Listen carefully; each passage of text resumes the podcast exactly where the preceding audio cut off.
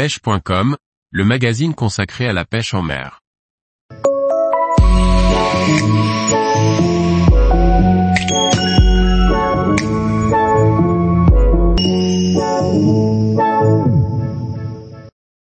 Pêche de la carpe, une astuce efficace pour blinder vos bouillettes.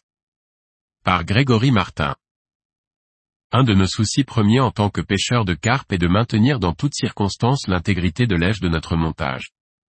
Quoi de plus frustrant après avoir déposé méticuleusement ce dernier de le relever avec l'èche absente? Les bouillettes malgré être des appâts plutôt résistants ne le sont pourtant pas toujours suffisamment. Dans de nombreuses situations, il nous est donc indispensable de protéger nos bouillettes échées afin qu'elles résistent de nombreuses heures aux attaques d'écrevisses, de poissons-chats, de poissons blancs qui peuvent mettre à mal totalement nos èches jusqu'à leur disparition complète. Comment s'y prendre?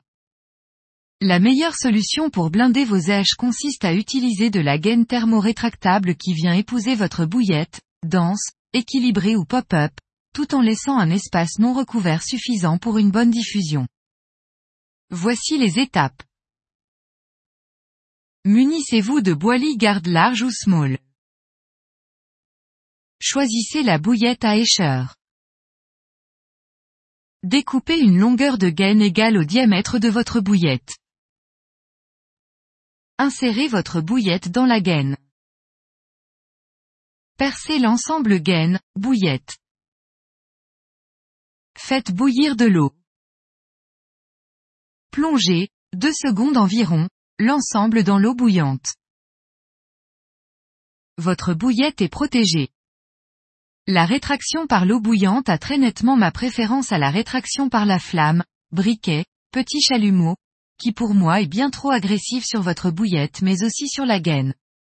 La manipulation est donc plus délicate dans ce cas et le rendu souvent moins propre.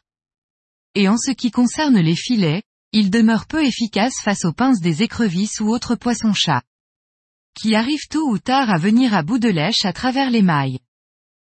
Dernier petit conseil, pour une tenue sans faille, échez toujours dans le sens du plastique et non par la partie non recouverte. Tous les jours, retrouvez l'actualité sur le site pêche.com. Et n'oubliez pas de laisser 5 étoiles sur votre plateforme de podcast.